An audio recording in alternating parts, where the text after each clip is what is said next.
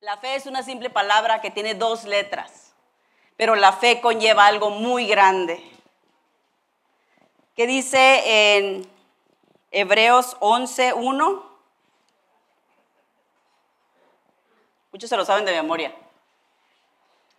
Dice, ahora bien, la fe es la garantía de lo que se espera, la certeza de lo que no se puede ver. La fe es la garantía de lo que se espera, es la certeza de lo que no se puede, no, no podemos, no se ve. Todos nosotros nacimos con fe. Dios ha depositado fe en nosotros. Pero hay dos tipos de fe. Está la fe que la puedes usar positivamente y hay fe que la puedes usar negativamente. Ahorita vamos a hablar de esos dos tipos de fe. Hay una fe que solamente la vas a encontrar en Dios. Y la fe en Dios es la que hace que los muertos resuciten, que pasen milagros, que las enfermedades sean sanado de enfermedades, que los matrimonios se construyan. La fe en Dios. Porque todos tenemos fe. Mire, yo tengo fe en que esta silla me va a aguantar. Comí en las vacaciones muy bien. y tengo fe de que yo voy a llegar y me voy a sentar en esa silla y esa silla me va a aguantar. Pero la fe sin las obras es muerta. Entonces yo puedo decir, yo tengo fe que esa silla me va a aguantar, me va a sostener. Pero si yo no me siento, mi fe está muerta porque la fe va de la mano.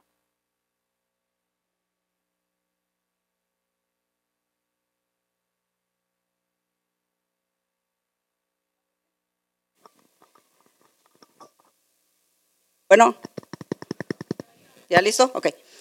La fe va conectada de la mano con las obras. Entonces yo tengo fe que esta silla me va a sostener, pero las obras es de que yo debo de, yo tengo que sentarme en ella. ¿Y qué pasó? Me sostuvo. Porque mi fe y las obras se conectaron. Es lo mismo en Dios. Cuando nosotros nos conectamos con Dios, por eso es necesario aprender a conocer lo que dice la palabra de Dios. La Biblia es la palabra de Dios.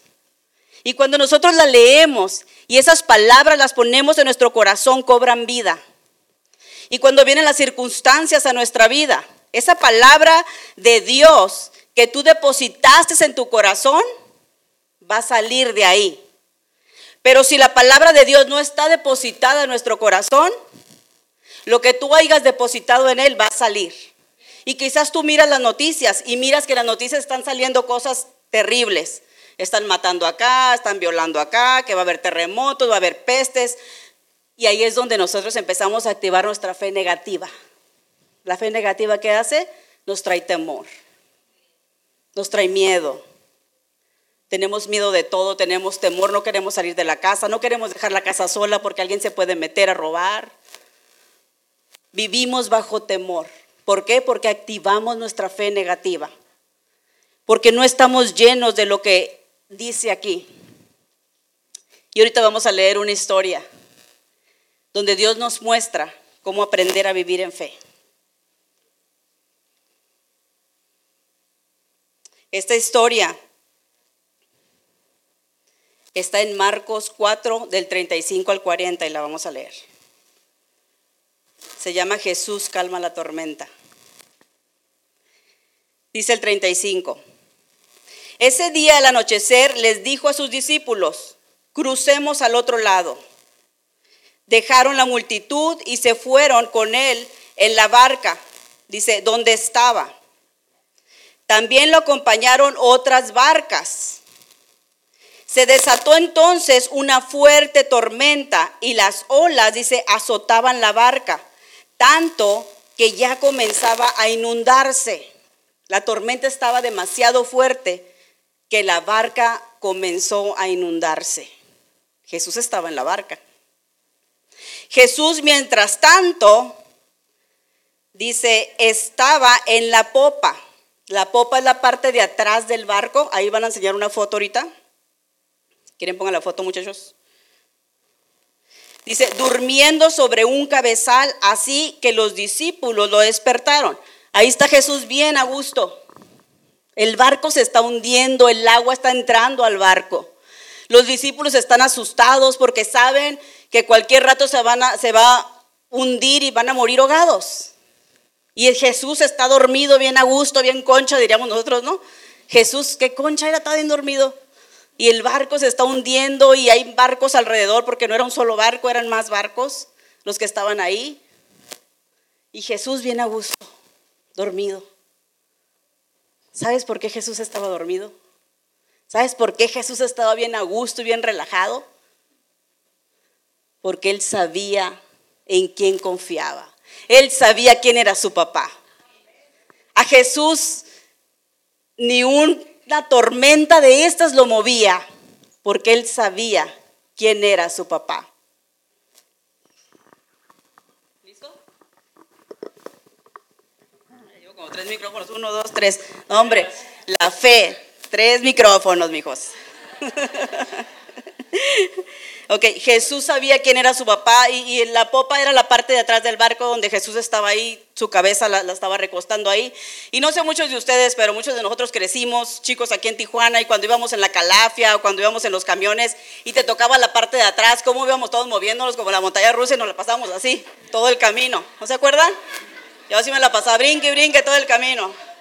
Y le decía a mi mamá, ¿tienes chicle? Porque ya me estoy mareando porque me tocaba atrás y huelía a no sé qué, gasolina era y estábamos así. Imagínate una tormenta, imagínate a Jesús dormido, imagínate lo que estaba pasando en ese momento. El agua se estaba metiendo al barco, los discípulos asustadísimos, gritando y Jesús a gusto.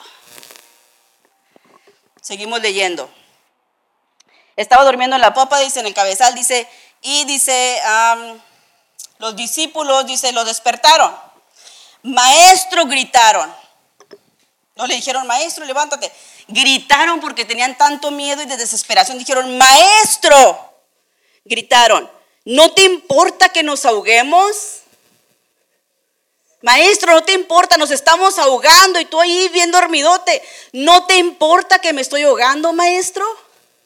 Mira lo que hace Jesús.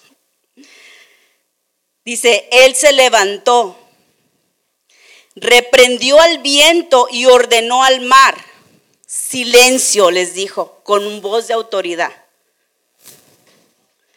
Cálmate. El viento se calmó y todo quedó completamente tranquilo. La siguiente foto, muchachos. Jesús sabía quién era. Jesús sabía la autoridad que papá le había dado. Jesús sabía en quién confiaba. La fe de Jesús era una fe conectada con el Padre porque él lo conocía. Jesús se levanta y mira la tempestad, ve a los discípulos todos asustados corriendo y diciéndole, ayúdanos, están sacando el agua del barco, estamos viendo lo que está pasando y ellos están asustados porque están viendo lo que está pasando. Pero Jesús se levanta bien tranquilo y les dice, sí los regaña porque qué feo se siente, ¿no? Que estás tomando un sueñito bien suave y que vayan y te despierten. Se siente horrible, ¿no? estás bien a gusto, tú dormido y estás apenas agarrando el sueño y todos los golpes del mar te están arrullando. Y de repente van y te dicen, maestro, ¿no estás viendo que nos estamos ahogando? Y Jesús pues se levanta y dice, ay, esto es otra vez. Y se levanta Jesús con esa autoridad que nos enseña en su palabra. Y se para y empieza a reprender al viento y empieza a reprender al mar y les dice que se calmen y se controlen. No exactamente con esas palabras, ¿eh? lo estoy paraparciando. Pero fíjense la autoridad de Jesús. ¿Qué nos enseña Jesús aquí? Nos enseña que van a venir tormentos a tu vida, que van a venir circunstancias donde quizás te estás ahogando y el agua está entrando. Nos enseña que si la palabra no está depositada en tu corazón, te vas a ahogar y te vas a hundir. Porque esa fe Solamente brota de lo que tú tienes en tu corazón, que es la palabra de Dios. La fe viene por qué? Por el oír y el oír, ¿qué? Lo que me dijo la comadre, lo que dicen las noticias, lo que dice fulanita de tal. La palabra de Dios. Si la palabra de Dios no está depositada en tu corazón, no vas a tener fe. Y tu fe no va a ser tan fuerte. Vas a tener fe porque ya la tienes, pero no va a ser la fe de Dios. Va a ser la fe de tu carne, la fe negativa de las noticias, de las circunstancias, pero no va a ser la fe de Dios. Y ese barco, le puedes poner nombre a ese barco, le puedes poner familia, le puedes poner matrimonio, le puedes poner amistades, le puedes poner escuela, trabajo, tú le puedes poner nombre a ese barco. Si ese barco, Jesús no va en ese barco, ese barco se va a hundir. El agua va a entrar al barco. Pero ¿sabes lo que Dios nos muestra? Que así como Jesús se levantó en la tempestad con esa autoridad y calmó a los vientos y calmó los aires. ¿Y ellos qué hicieron? ¿Siguieron? El viento obedeció y el mar obedeció por la autoridad que Jesús tenía. Y en el 40 Jesús les dice, ¿por qué tienen tanto miedo? dijo a sus discípulos, ¿todavía no tienen fe? Los discípulos cuando andaban con Jesús vieron muchos milagros. Vieron cómo alimentaba a cinco mil personas sin contar niños y mujeres. Vieron cómo resucitaba personas de la muerte. Vieron cómo partes del cuerpo volvían otra vez a la vida. Miraron todo lo que Jesús hizo, pero aún así ellos no tenían fe. Cuando la circunstancia llegó, cuando el viento llegó, cuando miraron la tempestad, se olvidaron de todos los milagros que Jesús había hecho y pusieron su vista en las circunstancias, pusieron su vista en la tempestad. Aún Jesús estando con ellos en el barco, no tuvieron fe. Aún Jesús estando ahí, ellos no tuvieron fe. Jesús se levanta y nos enseña ¿Aún no tienes fe? Te he mostrado mi gloria una y otra vez. ¿Aún no tienes fe? Yo sé que Dios nos está hablando a muchos aquí. Cuando yo leía esta historia, Dios me hablaba. Me mostraba y me, enseñaba lo que es la fe verdadera. Me decía lo que es tener fe en Dios. La fe positiva es la que está conectada con nuestro Creador pero no vas a poder tener si no escuchas y mantienes la palabra de Dios en tu corazón. Vas a tener fe, como te he dicho, en tu esposo, en tu familia, en tu trabajo, pero eso se te puede acabar.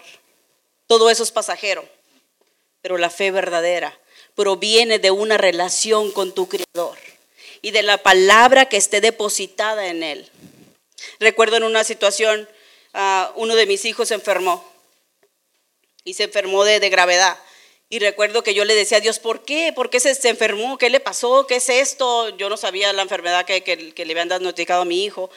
Y recuerdo que hablando con Dios, llorando y diciéndole, si te servimos, hacemos todo, tratamos de estar bien contigo, ¿por qué mi hijo se tuvo que enfermar? ¿Por qué le pasa? A veces nosotros cuestionamos a Dios. A veces nosotros nos creemos que, que por servir a Dios y por tener todo, todo tiene que estar perfecto y todo tiene que estar bien. No. Tienen que venir tempestades a tu vida para que tu fe crezca. Y para que crezcas en Dios y para que en verdad le conozcas a Él. No todo es color de rosa. Porque si todo fuera color de rosa, no, no leerías la Biblia. No irías con Dios. Si tus hijos nunca se enfermaran, no, no irías a Dios. Si no te faltara el dinero, no irías a Dios pero estamos aquí porque lo necesitamos. Porque sabemos que sin Él nosotros no somos nada. Y cuando yo estaba ahí hablando con Dios y le decía, ¿qué está pasando? ¿Por qué? Yo llorando, yo, mi fe negativa se activó y empecé a llorar y empecé a meterme en depresión y empecé a, pedirle a Dios qué está pasando, por qué mi hijo y, me duele y bla, bla, bla. Y, y, de repente sentí una voz de mi interior que me dijo, ve, agarra la Biblia y ábrela. Agarré la Biblia, la abrí y empecé a leer ahí llorando, las lágrimas que le caían a la Biblia ahí porque me puse en dramática porque estaba en mi pleno drama. hablando. Les puedo decir drama porque a veces no confiamos en Dios. No creemos que aún te digan tienes cáncer y mañana te vas a morir. Dios te puede sanar ese cáncer. No creemos que aún no tengas ni un peso en la bolsa. Dios puede mandar a alguien para suplirte. No creemos porque vemos la tempestad. Vemos que el barco se está hundiendo, pero no vemos la fe en Dios porque la palabra a lo mejor no está muy viva en nosotros. Y cuando agarro la Biblia, la abro y me salió la escritura. Una escritura que, que empecé a leer le decía, no tengas miedo porque esta enfermedad no es de muerte. Wow, ese era Dios hablando a mi corazón. No tengas miedo porque esta enfermedad no es de muerte. En cuanto leí eso, me limpié las lágrimas y dije, gracias Dios, porque mi hijo está sano y mi hijo va a estar bien. Le estoy contando esto, pasó hace como unos 7, 8 años, o 10 años, ya ni me acuerdo, y hasta el día de hoy todo ha estado bien. Pero si yo no hubiera conocido a ese Dios, si esa fe no hubiera estado depositada en mi corazón, si esta Biblia yo no la hubiera leído, yo no hubiera tenido la confianza en Dios y yo no estuviera escuchando su palabra, yo no tuviera nada ahí. Yo estuviera llevando a mi hijo a hospitales, hospitales y estuviera llorando ahorita, estuviera clamando, estuviera en angustia. Mi hijo a lo mejor no estuviera aquí con nosotros. Porque mi fe negativa estaba más desarrollada que mi fe positiva en Dios. Pero cuando tu fe está puesta en Dios, ninguna cosa que te digan va a ser más grande que lo que Dios dice en su palabra. El 31 de agosto, el Señor se llevó a mi mamá. Ay, no quería llorar, pero no sé por qué siempre lloro. Y más ahorita festejando a las mamás. El Señor se lleva a mi mamá. Durante meses Dios me estaba preparando porque me decía que mi mamá ya se iba a ir. El vínculo con mi mamá era muy fuerte. Cuando mi mamá fallece, siento que me arrancan algo de mí. Y durante ese tiempo mi mamá se enfermaba, mi mamá le diagnosticaron cáncer en los huesos. Y durante ese tiempo pues mi mamá se enfermaba, le, pegó COVID, le pegaron encefalitis en su cerebro. Y, dijimos, ya, de aquí ya mi mamá ya va a fallecer, ya no va a poder porque ya el cáncer en los huesos, su cuerpo está deteriorando, está deteriorando y cada vez hay cosas que están sucediendo. Pero cada vez orábamos a Dios. El grupo de, las oradoras aquí me ayudaban. Orábamos a Dios, declamábamos a Dios, Señor, sácala y restáurala, y Señor, si no es su tiempo, que creemos por sanidad completa, pero si, si tú ya te la quieres llevar, pues llévatela, pero que no sufra mi mamá, y orábamos y orábamos, y volvía mi mamá a salir del hospital. Duraba como dos, tres días, salía del hospital y todos nos quedamos sorprendidos porque la enfermedad era de muerte, y cada que se enfermaba de algún virus o algo, era de muerte y la volví a sacar eh, Dios y la volví a restaurar otra vez. Y, una vez le preguntaba, le pregunté a Dios y le dije, Señor, ¿por qué mi mamá no, no, por qué no te la llevas? Porque sigue todavía luchando. Y sabes qué me dijo él, porque no la has soltado en tus oraciones. Porque en tus oraciones la sigues manteniendo con vida. Pero una vez que tú me la des y que la sueltes, me la voy a llevar. ¿Sabes? Me costó muchísimo hacer esa oración. Me costó demasiado hacer esa oración donde iba a soltar a mi madre para que Dios la lleve. ¿Quién tiene la fuerza, la capacidad para soltar a su madre? Nadie. Yo no la tuve. Pero un día viendo cómo mi mamá sufría, y viendo cómo su cuerpo se deterioraba y viendo cómo ya el cáncer estaba avanzando, le pedí a Dios y le dije, Señor, aquí está mi mamá. Te la suelto y te la doy. No pasó una semana cuando mi mamá el Señor se la llevó. Pero antes que se la llevara, me tocó estar con ella todo el proceso. Ah, en el hospital me tocó estar con ella los últimos ratos con ella. Me tocó verla partir. No fue fácil y hasta el día de hoy no ha sido fácil. Aún sigo en mi, proceso de sanación, pero yo sé que mi mamá ya está en esas calles de oro, en esa mar de cristal. Yo sé que ella ya está en el cielo. Yo sé que Dios la tiene y ella ya no está sufriendo para nada, ella ya no está en esta tierra sufriendo. Pero sabes, me costó, pero lo tuve que hacer. Y recuerdo cuando eh, era el último día de vida de mi mamá, eh, estábamos, ya nos quedábamos a cuidar a mis hermanos. Y me fui para la casa, dije, voy a la casa rápido a hacer comida y ahorita me regreso otra vez porque ya, sabe, ya sabíamos que ya estaba mi mamá en sus últimos días de vida. Y cuando estaba en mi casa, estaba haciendo la comida y de repente una de mis hermanas me habla y me dice, Marisela, dice, vente porque mi mamá se está poniendo peor. Y en ese momento que ella me dijo eso, el Espíritu de Dios dentro de mí me dijo, hoy es el último día de tu mamá, hoy tu mamá se va al cielo. Agarré las llaves rápido, me fui corriendo, me fui en el carro manejando y cuando estaba yo en el carro manejando, empecé a gritar. Yo no soy, yo no soy muy dramática, yo soy de esas personas, me meto a mi cuarto y yo lloro ahí sola, no me gusta que nadie me vea y yo hago todo sola. Y, me acuerdo que iba manejando y, sentí, y salió de mí un, clamor tan fuerte de mi interior que hasta yo me quedé así como, ay, ¿qué onda esto? ¿Dónde viene? ¿Dónde salió? Y sé que era mi alma y mi espíritu soltando a mi mamá. Porque, ¿sabes? Dios me mostró algo, dijo, tú no vas a perder a tu mamá. Tu mamá se va a ir al cielo. Pero el ADN que esa mujer porta, lo tienes tú. Y tu mamá aún vive en ti. Ella vive en ti. Tú tienes el ADN de ella. Y Dios consolándome, yo hablando con Dios y Él consolándome y pues yo llorando. Y, pero, ¿sabes? Sentí una paz en mi interior que cuando estábamos en el velorio, yo no lloré en el velorio. Yo miraba un cuerpo ahí y era el cuerpo de mi mamá. Pero yo sabía que su alma y su espíritu estaban con el Señor. Yo sabía que ella no estaba sufriendo. Porque cuando tú tienes una conexión con Dios, Dios te muestra, Dios te enseña. Esa fe en Dios es tan hermosa. Que pase lo que pase en tu vida, Dios te va a traer la palabra y te va a decir, no hagas esto, no hagas lo otro. La palabra se va a convertir en vida en ti. Y sabes, eh, uno, uno de mis hermanos me regañó porque pues, estaba yo con una paz bien tremendo y estaba riéndome con un primo y, él pues, me dio mi regañada. y yo dije, es que este hombre no entiende, pero yo tampoco entendía, pues si él no está en el proceso que yo estoy. Ya después, ya después pasaron los años y hasta ahorita, pasando el tiempo, pues ahorita sí ya estoy y llore donde quiera que voy porque me acuerdo de mamá. Pero dije yo, esta paz que tengo solamente proviene de Dios.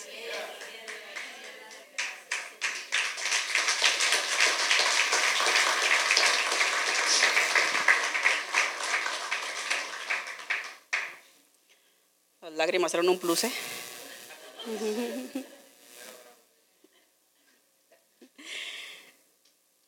Mira, en esta historia también ah, aprendí también leyendo la, la, Biblia y viendo lo que es la fe negativa. ¿Cuántos de ustedes conocen la historia de Job? Un hombre conforme al corazón de Dios. Un hombre que amaba a Dios, un hombre que oraba a Dios. Hubo una circunstancia en la Biblia que le voy a relatar más poquito, ustedes vayan y leanla porque es demasiado. Donde va el diablo y le, dice a Dios, le dice, mira, dice, dice, le dice Dios, el diablo todos los días iba y daba cuentas a Dios y va y le dice, le dice Dios, mira, ¿no has considerado a mi siervo Job? Y dice él, sí, dice, pues lo tienes así porque le tienes todo. Lo, lo tienes rodeado de bienes, lo tienes rodeado de todo. Por eso él te sirve y por eso está bien contento. Pero déjame tocarlo. Y Dios le dijo, ok, te voy a permitir, no vas a tocar su vida, vas a respetar su vida. ¿Sabes qué pasó con Job? Había una debilidad en Job. Job desarrolló una fe también negativa, porque en la Biblia nos dice que Job tenía miedo por sus hijos. Todos los días sus hijos hacían fiesta. Eran tan ricos y tenían en abundancia que hacían fiesta. Y Job iba y oraba por ellos. Pero no dice la Biblia que los hijos también oraban con su papá, no. Decía que el papá iba y oraba por los hijos. Y dice aquí en Job 3, 25, 26, dice que Job dijo en su angustia cuando se le fue quitado todo, dice, lo que más temía me sobrevino. ¿Qué que más temía? Perdió casa, perdió esposa, perdió hijos, perdió ganado, perdió su fortuna, perdió todo, su cuerpo se le llenó de sarna, quedó completamente enfermo y quebrado. Dice, lo que más temía me sobrevino, lo que más me asustaba me sucedió. Había una puerta ahí que Job tenía abierta.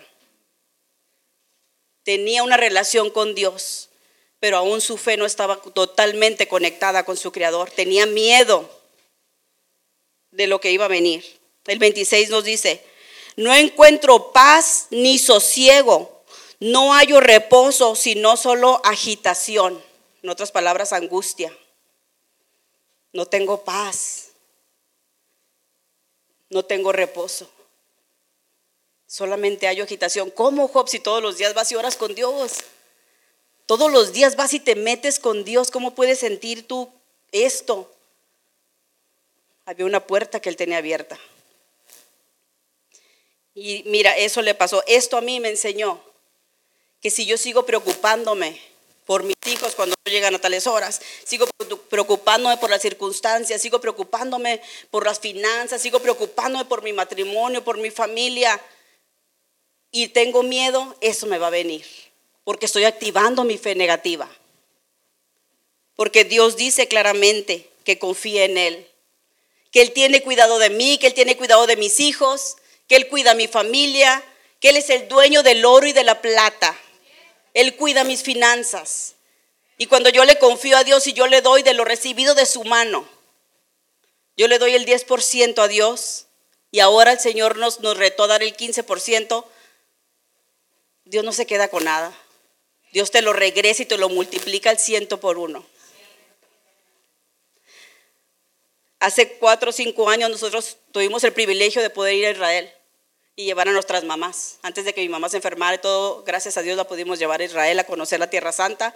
Fuimos a Turquía también. Nosotros no teníamos dinero para eso. Alguien me regaló una bolsita que decía Jerusalén y esa bolsita yo la tenía en mi cuarto y en mis con Dios le decía, Señor, yo quiero conocer Tierra Santa, pero no tenemos el dinero y está bien lejos y esto y lo otro, los niños y, y sabes, Dios nos concedió ir para allá, porque Dios ama tanto a sus que, dice que Él concede el anhelo de los corazones de ellos.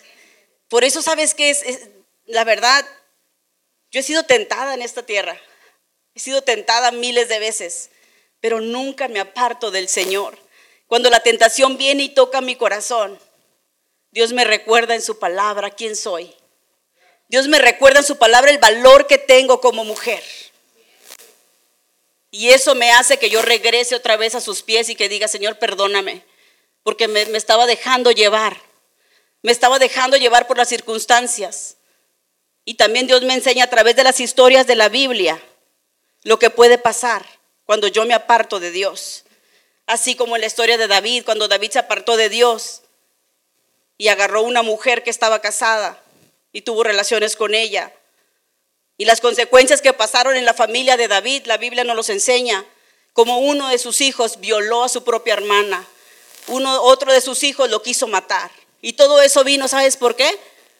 Porque David agarró algo que no le pertenecía, teniendo todo en sus manos. Hay consecuencias, muchachos. Hay consecuencias de la desobediencia que tenemos que pagar en esta tierra. Por más cristiano que tú seas, si tú cometes un error, lo vas a pagar. Y te vas a arrepentir y Dios te va a perdonar, pero las consecuencias se van a quedar ahí. Y cuando tenemos la fe puesta en Dios y la conectamos con Él, y la palabra está en Él, cuando tú quieres cometer un error, ¿qué es lo que pasa en mi vida? Las veces que yo he querido cometer errores, la palabra de Dios brota de mí y me dice, no lo hagas, no abras puertas. Estás abriendo puertas para que tus hijos sigan lo que tú estás haciendo. Cierra toda puerta de maldición generacional. No las abras porque se las vas a heredar a tus hijos. Tú a lo mejor sí, yo pequé, ya, ya te pedí perdón, Dios, pero abriste una puerta para tus generaciones. Pero si yo no sé la Biblia, ¿quién me va a decir? ¿Cómo voy a saber que estoy pecando? ¿Cómo voy a saber que estoy mal si yo nunca leo la Biblia? Yo no sé lo que dice Dios en su manual. Pero como yo sé lo que Dios dice en su manual, tengo herramientas dentro de mí para que el Espíritu Santo me diga que está bien y que está mal. Y ya está en mí decirle si te obedezco o no me importa y no te obedezco y yo pagaré las consecuencias. No te recomiendo que hagas eso porque las consecuencias no son buenas. Pero sabes, tenemos un Dios de misericordia. Y tenemos un Dios que día tras día toca la puerta de nuestro corazón y nos dice, déjame entrar, quiero comer contigo. Apocalipsis, Apocalipsis 3:20. Quiero cenar contigo y quiero vivir contigo todos los días de mi vida. Y está en ti y en mí obedecer a esa voz. Y sabes, yo no sirvo a Dios por las bendiciones que me da.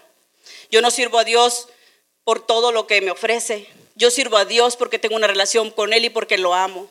Y por lo consiguiente que yo sirvo a Dios y tengo una relación con Él, las bendiciones me siguen y me alcanzan. Uno de nuestros deseos, mi deseo más personal era conocer París, Francia. Dije, no, ¿cuándo el dineral y cómo? Y mira, Dios no lo acaba de conceder. Y yo no lo busqué, yo no anduve, no, que sí quiero ir. Dios pone todo en su lugar, porque Él ve el anhelo de tu corazón. Y Él es un padre que ama a sus hijos. Él conoce tu corazón. Y lo que tú tengas el anhelo y que está conectado con Dios, Él lo va a hacer. No te preocupes. Porque mientras tú sirvas a Dios con todo tu corazón, Él cumplirá los deseos y los anhelos de tu corazón. Es un privilegio servir a Dios, no por lo que te da, porque sabes que estás bajo su cobertura y tus hijos están protegidos. Cuando mis hijos salen y me dicen, mamá, voy a ir al cine, voy a llegar a tales horas y a veces se tardan y no llegan a esa hora, me empiezo a preocupar como madre. Me empieza a entrar el temor, me preocupo, ¿y qué pasó si le pasó algo? ¿Y que chocaron? ¿Y que le Y la fe negativa se activa y empiezo yo en mi mente un drama. Y ya cuando ya estoy toda estresada y les mando mensajes y no me contestan, chamacos. Y les vuelvo a mandar y no contestan y no contestan y, y más uno como madre se estresa. Y sabes cuando digo, ¿sabes que ya? Ya me estresé. Señor, tú me los diste, son tuyos, ahí están, te los doy otra vez. Y se los entrego a Dios, eso es lo que hago cada vez. Señor, aquí están, te los entrego, los cubro con tu sangre preciosa, mando a todos los ángeles y arcángeles y acá menos alrededor de ellos, los cubro, nos defiendan de todo mal y empiezo a activar la autoridad que Dios me ha dado y empiezo a protegerlos y cubrirlos y me duermo bien a gusto. Y llegan mis hijos y les dije, hey, ¿a qué hora llegaste? Estaba preocupada por ti. Pues yo te miré roncando, yo no te miré muy preocupada. Le digo, es que entré en la fase donde ya no me interesa, te los doy ahora sí, y ahora sí ya me perdí en la roncadera. Y se los recomiendo que lo hagan. Activen su fe en Dios, porque si nos preocupamos, si nos preocupamos, te van a enfermar. Y, y la fe negativa, ¿qué hace? Que sí le pase a tus hijos lo que estás pensando porque estás activando la fe negativa. Estoy pensando que algo le va a pasar, algo le pasó y el chamaco viene a gusto en el cine viendo la película y tú pensando lo peor y estás activando tu fe negativa y sí le va a pasar. Porque ¿qué dice Job? Lo que temía, ¿qué pasó? Le pasó. ¿Qué tengo que hacer ahora entonces? Activar mi fe positiva. Decir, Señor, gracias porque mis hijos están bien, tú los guardas, tú los cubres, todo va a estar bien. Así como lo llevaste con bien, así mismo lo vas a traer de regreso. Aquí están, te los entrego y te duermes bien a gusto. No te preocupas de nada.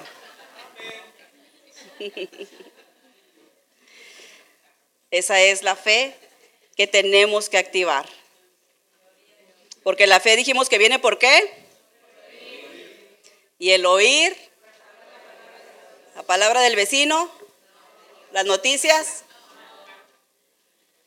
la palabra de quién? De Dios. Te quiero retar en este día que te vayas a tu casa. Cuando te vayas a tu casa, leas la palabra de Dios y la deposites en tu corazón. Porque créeme, van a venir tormentas. O a lo mejor ya estás en ella ahorita. A lo mejor tu barco ya se está hundiendo y ya el agua ya está entrando. Y ya estás como los discípulos gritando. Tienes que aprender a activar tu fe. Sin fe es imposible agradar a Dios. Sin fe no podemos agradar a Dios, muchachos. Necesitamos la fe en Dios para agradarle a Él. Porque sin esa fe no vamos a poder agradar a Dios. Y la fe con las obras va de la mano. Hay una escritura que dice, tú tienes fe, yo tengo obras. Préstame tu fe, yo te presto mis obras. Y ya la, ya la hicimos. No, no funciona así. La fe y la obra tú las tienes que tener, porque va de la mano con la fe. como les enseñé en esta silla. Si la silla, ok, sí, me, sí me, me sostiene, pero si no me siento en ella, las obras, de nada sirvió nomás tener fe en que sí me iba a sostener, pero no hice nada. Entonces va de la mano, tenemos que hacer cosas. Si Dios te dijo una cosa, tienes que hacerlo. Cuando Dios nos llamó al pastorado, recuerdo que mi esposo llegó conmigo y me dijo, estoy sintiendo en mi corazón que Dios nos está llamando a, ser pastores y, me dijo y los ojos nomás se me abrieron así pelones porque pues, toda la vida hemos ayudado en iglesias, hemos estado ah, sirviendo, hemos tenido grupos de hogares donde ya estábamos pastoreando personas, pero sin el título de pastor. Ya estábamos ayudando a mucha gente sin, sin el título. Para nosotros era ayudar y amar, porque amamos a Dios tanto que nosotros ayudamos a, a quien nos pongan y a quien se nos ponga. Y cuando ya mi esposo me dice eso, voy y me meto con Dios y le digo, ay Señor, yo creo que ya se volvió loco mi esposo, o no está bien, o qué está pasando con él. y cuando voy con Dios y le empiezo a decir todo eso y, y empiezo a poner, porque mira, Dios funciona perfectamente. Él no solamente le habla a, tu esposo, también te habla a ti. Dios no solamente confirma algo en él, sino también te lo confirma a ti. Tú no andas en ciegas cuando tu matrimonio está basado en Dios, tú no estás a ciegas. Dios les habla a los dos. Recuerdo que esa noche me fui a dormir y empecé a tener sueños donde yo estaba con un grupo de personas eh, y cada semana yo iba a la casa de alguien y, y, con gente diferente, gente que yo no conocía, gente que yo no conocía sus caras, yo no sabía quién eran. Y, recuerdo claramente esos sueños. Y yo dije, ¿por qué tengo sueños donde yo estoy conviviendo con gente, hacían carnes asadas? Eh? Y mi hijo, ese sueño tiene que convertirse en realidad. ¿eh? No nos han invitado a... hacían carnes asadas, hacían convivios y nosotros conviviendo con ellos, estábamos con ellos. Y, y yo decía, wow, Dios está llamándonos al pastorado, Dios está llamándonos a ayudar a personas. Dios nos está llamando a, lo desconocido, a otra parte. Estamos muy a gusto, créanme, muy cómodos en nuestra casa, sirviendo a Dios, ayudando. Y de repente eh, mi esposo dice, Dios me está mandando, pero a Tijuana. Ay, santo. ¿Por qué? Porque estábamos muy cómodos. Pero, ¿sabes una cosa que aprendí? Que cuando Dios te llama, Él te va a bendecir y Él te va a proveer. Y Él va a cuidar de ti, va a cuidar de tu familia, de tus hijos. Durante todo ese tiempo han llegado tormentas muy grandes a nuestra vida. Y si no fuera por esa palabra de Dios, por esa fe que está puesta en nuestros corazones activada, yo y él no estuviéramos aquí. Esta iglesia no existiría o estuviera alguien más aquí. Pero porque conocemos a nuestro Dios. Y cuando el agua ya la tenemos aquí, decimos, Señor, ya está el agua en el cuello. Dios dice, ¿quién te mandó a que te llegara hasta el cuello? En cuanto empezó el agua a meterse, tú debiste de levantarte en autoridad y reprender a las aguas y al mar y ellos iban a aplacar. ¿Quién te mandó dejarla que estuviera en el cuello? Es que no tengo fe. Mi fe era muy negativa. Había una etapa de la vida de nosotros como pareja que no podíamos superar. Eran pleitos tras pleitos tras pleitos, yo y mi esposo. Yo decía, ¿por qué, Señor? ¿Por qué tanto pleito? ¿Por qué no nos ponemos de acuerdo? ¿Qué está pasando? Y otra vez Dios hablando en mi corazón, estás dejando que esto fluya por años. Levántate y háblale a los pleitos, háblale a la tormenta y cálmalos y cállalos. Está en ti, tú tienes la autoridad en ti. Decidimos, mi esposo y yo dijimos, ya no vamos a pelear. Vamos a aprender a comunicarnos, vamos a aprender a hablar, vamos a aprender a amarnos, vamos a aprender a caminar juntos porque no sabíamos comunicarnos, no sabíamos hablar. Sabíamos hablar aquí, pero no sabíamos hablar en pareja. No sabíamos comunicarnos sin gritar y sin faltarnos al respeto. Y sabes, Dios te enseña todo eso. Y Dios nos dice, levántate y hasta que tú te canses de esa tormenta, tú vas a poder aplacarla. Pero si no te has cansado de la tormenta, vas a seguir ahí. Te vas a seguir quejando, vas a seguir diciendo, no, es que no puedo, ya, ya, ya me cansé, y no cambia, y no cambia, y no cambia. Y a veces la persona que tiene que cambiar eres tú mismo. Queremos que los demás cambien y nosotros no hemos cambiado. Y cuando te levantas en autoridad y miras lo que está pasando espiritualmente, puedes calmar la tormenta y todo se va a acomodar. La fe mueve montañas. La Biblia dice que si tuviéramos fe como un granito de mostaza, un granito está así bien chiquito, le diríamos a ese monte, quítate, échate a la mar y el monte se va a mover. Dice, solamente si tuvieras esa fe. Pero a veces no queremos activarla porque estamos muy cómodos como vivimos. Estamos muy cómodos. No nos gusta que nos griten, no nos gusta que nos manden, no nos gusta que nos hablen mal, pero no queremos cambiar la condición de nuestro corazón. No queremos activar nuestra fe. Queremos seguir cómodos, queremos seguir en paz, a gusto. Yo antes de casarme prometí que jamás le iba a gritar a mi esposo ni a mis hijos, porque en mi casa todos hablaban gritando. No podías hablar si no gritabas. ¡Ey, quita esa silla! ¡Ey, muévete de aquí! ¡Tráeme un plato! ¡Se cayó eso! ¡Júntalo, cochino! Así, hablábamos, era normal para nosotros. No sé si para ustedes también o nomás yo era los raros. No podíamos hablar ni decir gracias, con permiso, perdón, ay, disculpa, te lastimé. Era puro gritos, groserías, y, y era normal porque así nos enseñaron, así nos creamos, así crecimos. Llegamos al matrimonio bien bonitos, cristianitos, bonitos y gorditos. y empieza a salir la naturaleza que tienes. ¿Cuál es tu naturaleza? Los gritos, así hablo yo. Y mi esposo me pedía algo, pues yo le gritaba, porque pues así hablaba. Y él me pedía algo a mí, también me gritaba. Y pues ahí era, ah, a mí no me vas a gritar, tú tampoco a mí. Y ahí ya empezaba la, la furia de Titán. Y digo, no, hombre, pues si somos cristianos. ¿Cómo puede pasar eso si somos cristianos? Pero nuestra vieja naturaleza estaba tan arraigada en nosotros que no podías hablarte bien porque no sabías. Yo no sabía hablar con mi esposo. Me hacía una pregunta y yo lloraba, porque él hablaba demasiado, pero yo no sabía hablar, no sabía mantener una conversación. Pero, sabes, tuve que aprender. Porque dije, ¿por qué no puedo hablar con él? ¿Por qué, ¿Por qué tengo que llorar? ¿Por qué no puedo expresarme como él se expresa? Es que yo crecí de una manera diferente donde en mi casa no hablábamos. En mi casa era, pues te callabas, casi no hablabas. Y si hablabas, pues era para decirte de qué te ibas a morir.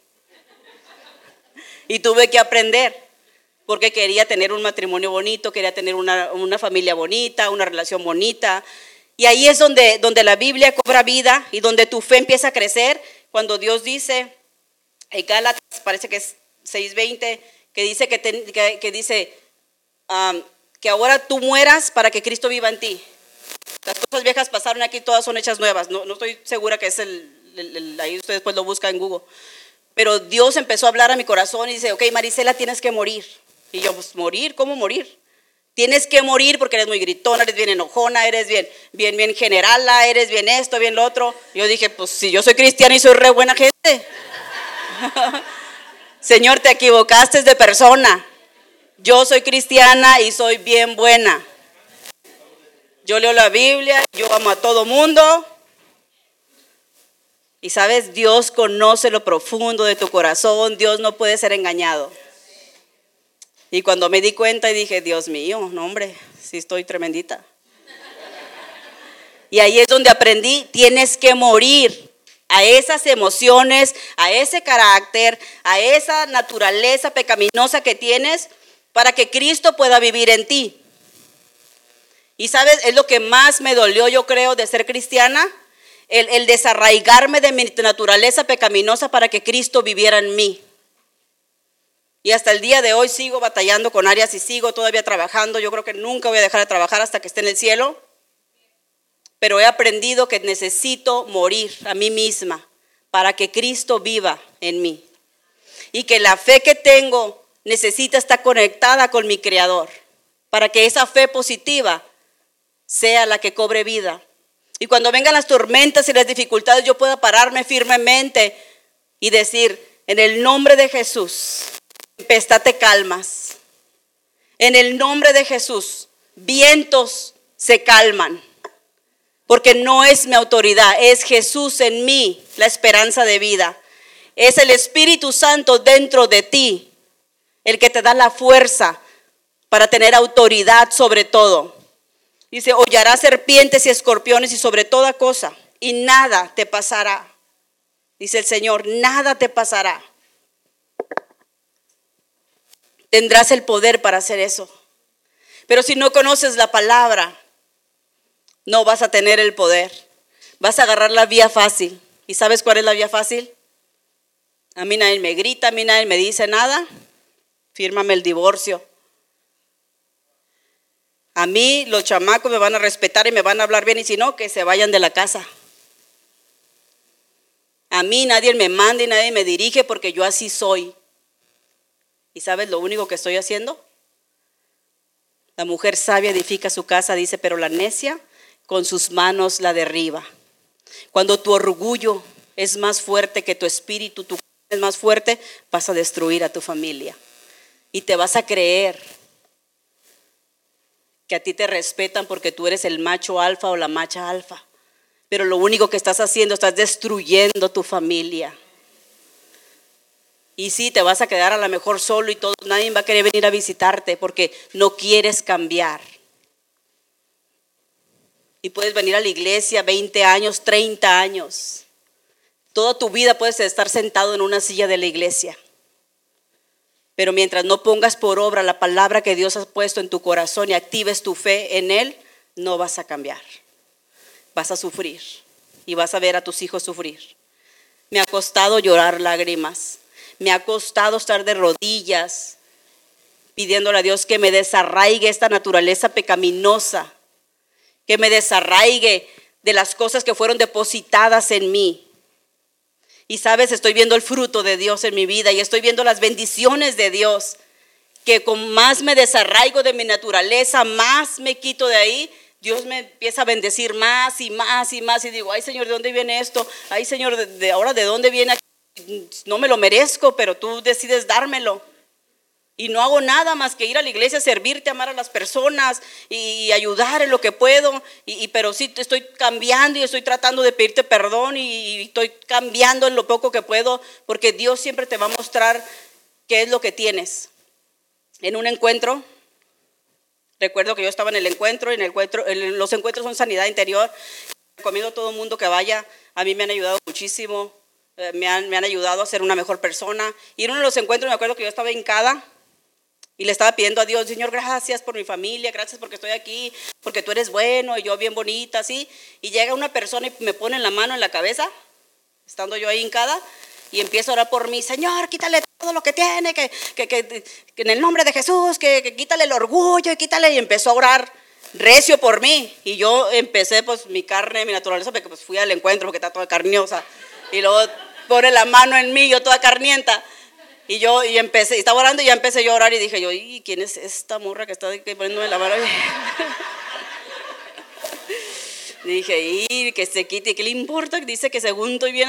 Ella empezó a hablar y me empezó a decir todo lo, lo, que según ella estaba mirando el mío, no sé por qué, pero empezó a hablar en voz alta. Y yo por dentro de mí, ni sabes qué rollo contigo, yo soy cristiana. Yo soy pastora, yo soy cristiana y esta morra, según profetizándome que yo soy de lo peor. Y ¿sabes? mi carne, salió mi naturaleza pecaminosa, mi carne, la carnota ahí, ya era pastora. Y sabes, y yo ya, ya, según yo bien enojada en mí, oh, no sé quién soy, que bla, bla, bla. Y ya me senté, ya, y el Espíritu Santo va rápido y me toca. Y me dice, tú eres todo lo que ella dijo. Hay orgullo en ti, porque en cuanto ella puso sus manos, tu carne se activó y empezó a la defensiva a querer pelearse con la que te traía la cabeza, porque tu carne no ha muerto y tú eres una orgullosa, tú eres... Me empezó a decir todo y ya yo, pues ya, ¿qué le dices a Dios? No te, puedes, no te metas con Dios, es como, tú conoces mi corazón, Señor, y yo pienso que yo era la buena y no era. Y Dios empezó ya a hacerme cirugía y empecé ahí, ya empecé a llorar y ya dije, ay, perdóname, Señor. Y ya fui y busqué a la que oró por mí porque la alcancé a ver. ¿Dónde va a ser la salida? Te veo en la salida, mija. Pero antes de eso, pues ya Dios ya me ablandó mi corazón, ya tocó mi corazón y ya me dijo el Señor, ya, ya sabes, cálmate si eres lo que ella dijo, todo lo que dijo. Y ya fui, ya al final, ya fui, la abracé y le dije, ay, gracias porque oraste por mí. Ay, fue una bendición, fue una bendición para mi vida y la verdad, no, sí, Dios tú soy, fíjate que, ay, no, sí, Dios te bendiga y sabes que sí soy pastor de una iglesia, ya ni le quise decir que era pastora. No le quise que diga, no, estoy peor que ella. Pero sabes, Dios conoce la condición de tu corazón. Dios sabe quién eres. Pero tienes que venir con el corazón abierto hacia Él. No le nada. Todo va a salir en tu vida. A veces pensamos que somos bien vivos y que nadie sabe quién, quién soy, no, nadie sabe mi vida, nadie sabe lo que peco, nadie sabe lo que hago. A Dios no le puedes ocultar nada. Todo lo que está en oculto va a salir a la luz. Ahorita, mañana, pasado en un año, va a salir a la luz. Y qué feo que Dios nos avergüence o que tú mismo te avergüences en público por no confesar tu pecado, que ir delante del trono de gracia y decir, Señor, hazme cirugía de corazón abierto y saca todo lo malo. Porque si no sacas lo malo, se lo voy a heredar a mis hijos. Necesito que haga cirugía de corazón abierto porque estoy muy mal. Gracias por escucharnos. Si te gustó el mensaje o sabes de alguien que debería escucharlo, compártelo. También te invitamos a que nos sigas en nuestras diferentes redes sociales que te estaremos compartiendo en la caja de descripción y así puedas acompañarnos en nuestros siguientes eventos. De nuevo, gracias por apartar un tiempo para escuchar lo que Dios tiene para ti. Ten una bendecida semana.